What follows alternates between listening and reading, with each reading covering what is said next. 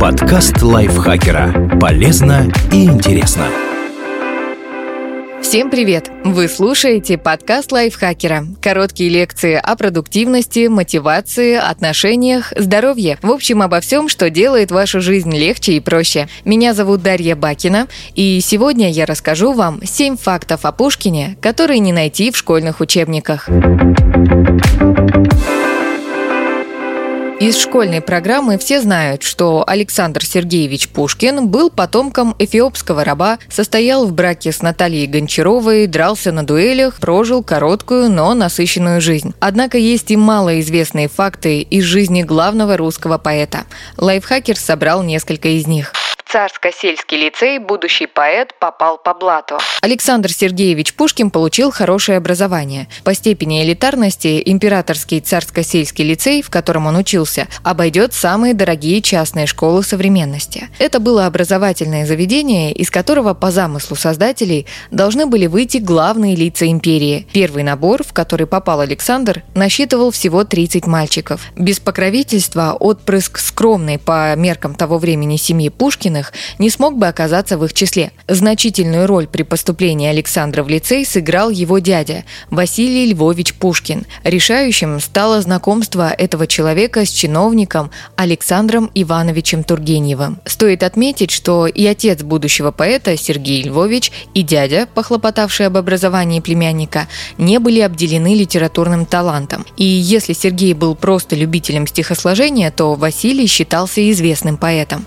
Есть мнение, что именно дядя приобщил юного Пушкина к чтению современной ему литературы. Особой успеваемостью Пушкин не отличался. На выпускных экзаменах он показал 26 результат из 29. Среди сокурсников Александр выделялся успехами только по трем предметам – русскому и французскому языкам, а также фехтованию. Но нужно понимать, что даже такие скромные достижения в обучении делали Пушкина одним из самых образованных людей своего времени. Так, окончание лицея предусматривало сдачу 15 экзаменов экзаменов за 17 дней, а предметы включали несколько языков, историю, право, математику, физику и географию. Помимо русского и французского языков, поэт знал английский, немецкий, испанский, итальянский, греческий и латынь, изучал славянские наречия, а его личная библиотека насчитывала больше трех с половиной тысяч книг, которые в основном были иностранными.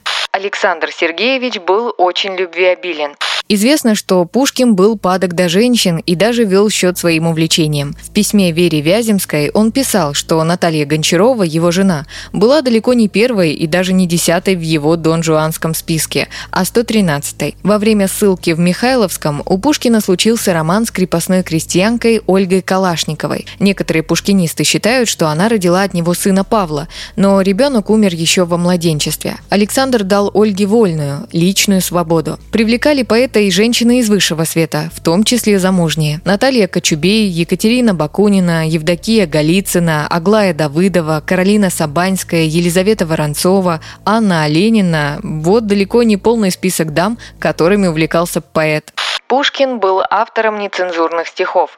Главный русский поэт действительно сочинил несколько матерных стихов. В качестве примеров можно привести такие произведения, как «Тень Баркова», «Телега жизни» или «Орлов с Истоминой в постели». Об их публикации, конечно, не могло быть и речи, и даже в современных собраниях сочинений их не всегда можно найти. Некоторые стихи не предусматривали крепких выражений, но их содержание все равно было довольно вызывающим. Например, «Иной имел мою Аглаю». Однако надо понимать, что Пушкин обращался к неприличной лексике в поисках новых выразительных средств, и подобные строки никогда бы не прозвучали на публике. Кроме того, нецензурные стихи составляют ничтожно малую часть творческого наследия солнца русской поэзии. У поэта, вероятно, были комплексы из-за внешности.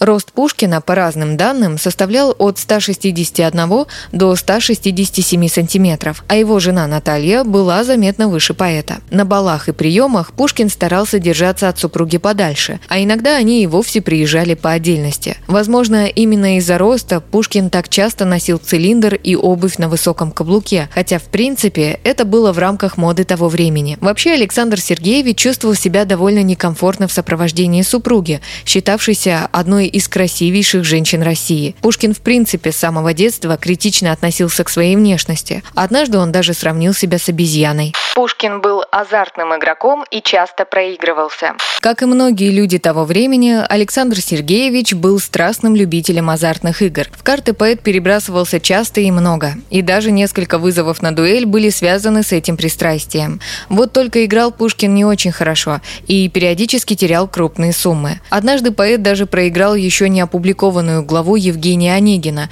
но позже смог ее вернуть. А в 1829 году он за один вечер спустил почти 25 тысяч рублей. Для сравнения, корова тогда стоила 3 рубля. Из-за этого, будучи владельцем довольно большого поместья, Пушкин не вылезал из долгов и даже закладывал свое имущество. После смерти Александра Сергеевича его жене помог император Николай I, который оплатил похороны погибшего, помог выкупить заложенное имение и погасить долги семьи, даже выделил Наталье и детям поэта пенсию. Одних только карточных долгов монарх выплатил на 94 тысячи рублей. За государственный счет были изданы и произведения поэта, доход от продажи которых также пошел его семье. Но карточные проигрыши зачастую могли мотивировать Пушкина работать над новыми произведениями, чтобы не остаться на мели. Он умел творить в экстренном режиме и создавать очередное сочинение за несколько часов. Так, например, за два утра была написана поэма «Граф Нулин». В жизни Пушкина было много вызовов на дуэли, хотя далеко не все из них состоялись. Все знают Пушкина как непримиримого борца за свою честь и доброе имя жены. Современники справедливо называли его бритером, человеком, который только и делает, что ищет повод для драки. Впервые Александр Сергеевич вызвал оппонента на дуэль еще во время учебы в лицее. Причем это был его двоюродный дядя Павел Исаакович Ганнибал. Достоверно известно, что одних только вызовов на дуэль у Пушкина было больше 20. Из них в 15 случаях инициатором становился сам поэт. Причины были довольно банальными – споры из-за женщин, творчества, вина и карт. Реальных поединков было значительно меньше, всего четыре. В остальных случаях друзьям Пушкина удавалось свести конфликты к примирению. Во всех состоявшихся поединках Александр Сергеевич никогда не стрелял первым, а после промаха соперника отправлял пулю в воздух. Кровь пролилась только на его последней дуэли с Жоржем Дантесом. При этом Пушкин регулярно упражнялся с пистолетом и был отличным стрелком, а легендарная трость, которую носил поэт, была отлита из металла и весила несколько килограммов. Александр Сергеевич пользовался ею для того, чтобы укрепить руку и стрелять более метко. В роковой дуэли с Дантесом, уже будучи смертельно раненым в живот, Пушкин сумел попасть в соперника. Последнему удалось уцелеть чудом. Пуля пробила руку и не нанесла тяжелых повреждений. Есть мнение, что Дантес выжил только благодаря тому, что в тот день под его одеждой была надета металлическая кераса или кольчуга, но доказательств этому нет. Пушкин был масоном.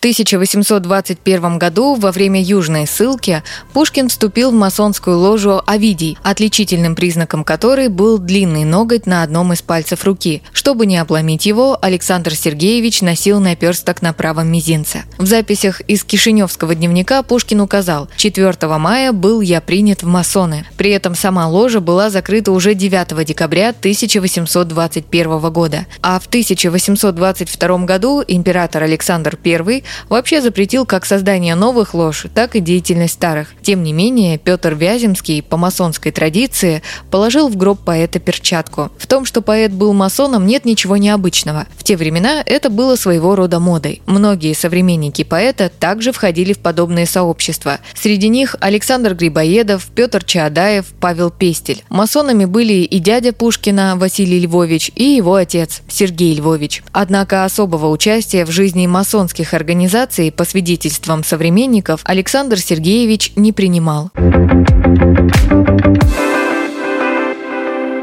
Спасибо Андрею Вдовенко за этот текст. Подписывайтесь на подкаст Лайфхакера на всех платформах, чтобы не пропустить новые эпизоды. Ставьте ему лайки и звездочки. Это помогает узнать о нас новым слушателям. Свои впечатления о выпуске оставляйте в комментариях или отзывах в приложении. А еще включайте наш подкаст «Сейчас скажу». Это аудиовикторина понравится тем, кто хочет проверить свои знания и заодно весело провести время. На этом я с вами прощаюсь. Пока.